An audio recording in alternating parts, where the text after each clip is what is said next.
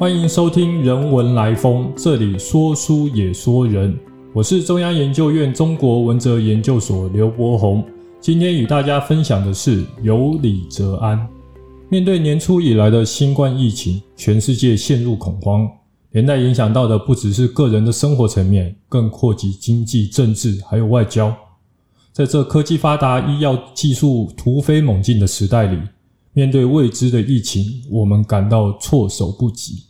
想想看，在数百上千年前的世界，人们面对疾病，想必比现在的我们更加恐惧、焦虑。既然疾病带来的影响重大，那么他们是如何来应应疾病呢？让我们一起来了解古人的防疫新生活吧。《礼记》中有句话说：“人有礼则安，无礼则危。”礼貌礼节对现代人而言，似乎只是一连串的规矩，怎么和生存有关系呢？难道是因为古代专制，人一旦不守规矩就会被失踪吗？其实是因为古人认为，如果大家都不守礼，所带来的争端伤害，恐怕是远超过守礼的代价。况且，一个能被预期的个人和社会，一套众所皆知的应应模式，都有助于减少不必要的资源消耗。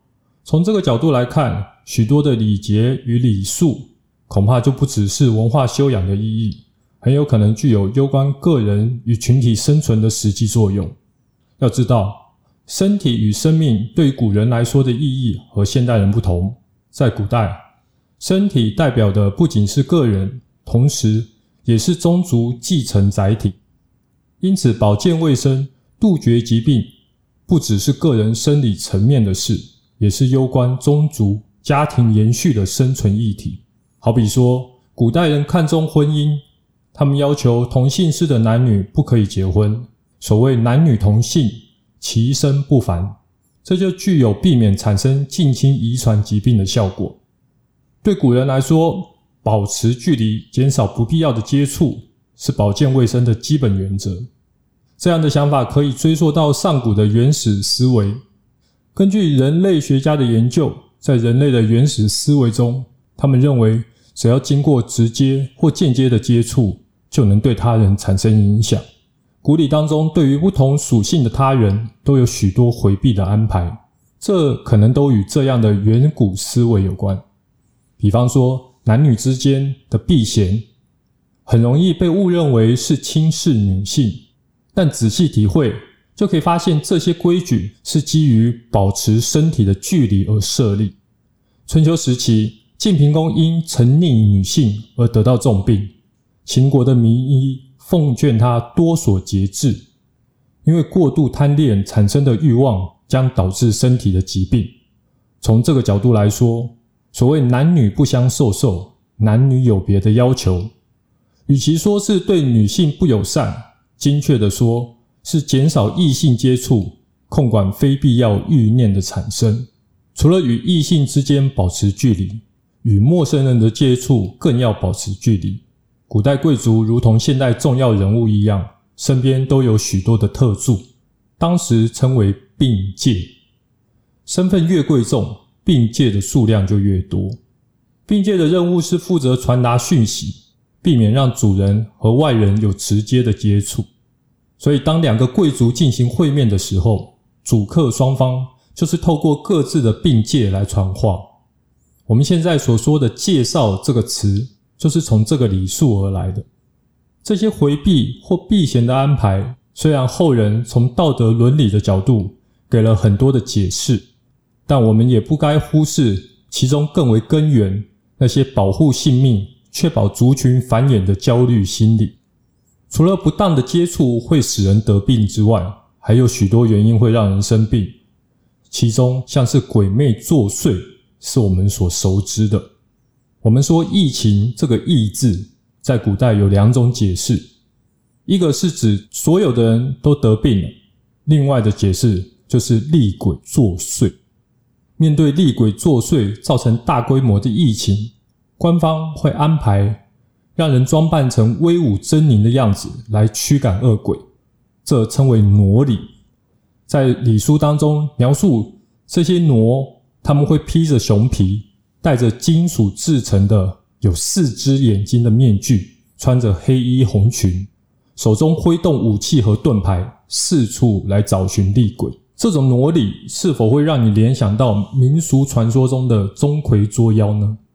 面对疫情，国家还必须在施政上做出调整。这些权宜之计的配套措施被称为荒礼。古代荒礼主要是因应天灾、战争与疫情。按照礼书的记载，总共有十二种措施，包括免除劳役赋税、开放原本禁止开发的土地。政府官员则是要供体时间，减少婚丧喜庆这些不必要的开支。为了安抚民心，对于那些已经废除祭祀的神明，则要重修祭典。在西汉平地的时候，地方上因为旱灾蝗虫导致疫情肆虐，当时除了开仓赈灾、免除赋税之外，还为灾民兴建庇护所，给予医药。荒礼中另一项重点就是协助安葬罹难者。对于死而无主或无名尸，从宋代起由官方设立专责机构来处理他们的后事，这称为漏泽园。所谓死者为大，入土为安，协助安葬，一来是对灾民的抚慰，二来妥善处理尸首，才能减少避免流行疾病再次的发生。会让人生病的原因实在不胜枚举。先秦时期的墨子就说过，人生病的原因很多，有的是因为过于劳苦无暇照顾，有的是不按照四季运行来生活。这就好比一个有许多门户的屋子，如果只关了其中一扇门，盗贼仍旧会从其他破口进来。除了前面提到各种原因之外，还有一些意想不到得病害命的情形。汉代极县县令应兵，他邀请他的下属杜宣喝酒。杜宣发现酒杯中有只小蛇，却又不敢抗命，只好喝下。回去之后就生了重病。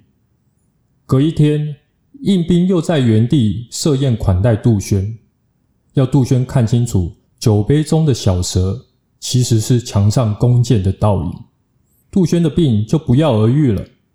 正所谓解铃还须系铃人，心病终须心药医。可是《世说新语》里面，魏介就没那么幸运了。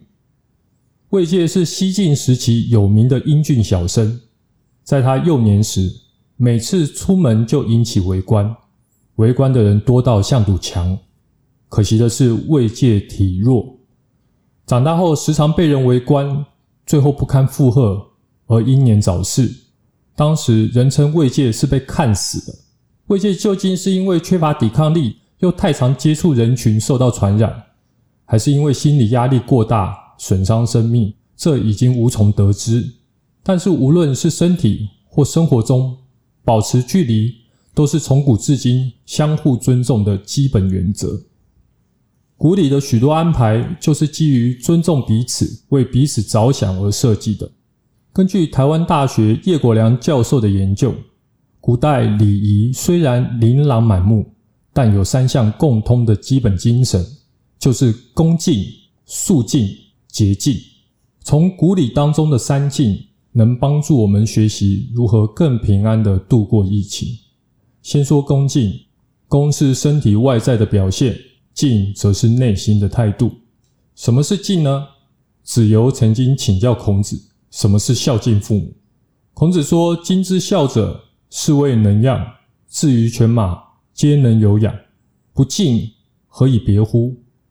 孔子在这里告诉为人子女，提供父母饮食却心中无敬，算不上是孝。所以说，如果连顾念他人的需求、为别人着想都做不到，很难真诚的恭敬待人。与人应对的基本礼貌，都是具有为对方着想。使他人方便的精神。从保健卫生的角度来说，对天地自然充满敬意，依循四季循环烹调，是古代饮食礼仪的核心精神。《礼记》内则说，烹调味道时要注意：春多酸，夏多苦，秋多辛，冬多咸。酸苦辣咸分属四季，体弱气虚的人，按照时节调整饮食口味，可以增补元气。我们可以学习饮食礼节中的敬天精神，将环境自然规律融入生活，日出而作，日落而息，练习稳定有节奏的生活。什么是肃静？肃静的意义，提醒人们谨慎看待自己行住坐卧各种行为。在古代各种重大的典礼中，肃静是共通的要求。各位若是有机会去参加台北孔庙举行的祭孔试殿典礼，当典礼正式开始，首先要击鼓三震，每一阵鼓声都由慢至快，由弱渐强，称为鼓出言、鼓在言与鼓三言。击鼓三震的目的是为了整肃在场所有人的精神。使全场气氛庄严肃穆，众人专注安静。肃静精神也表现在古人生活当中。《论语乡党》说：“食不语，寝不言。”古代人将这句话解释成：吃饭时专心吃饭，睡觉时专心入睡，强调一心不二用。这样的叮咛对现代人来说仍是提醒：饮食过程中避免说话聊天，能减少飞沫传染。入睡前若不断高谈阔论，心神必定无法安宁。尤其在充斥声光刺激与三 C 产品的环境，规律的静坐、祷告、适时的肃静，能帮助我们收敛身心，减少交感神经过度亢奋带来的负面影响。最后是洁净，洁净与健康关系最直接。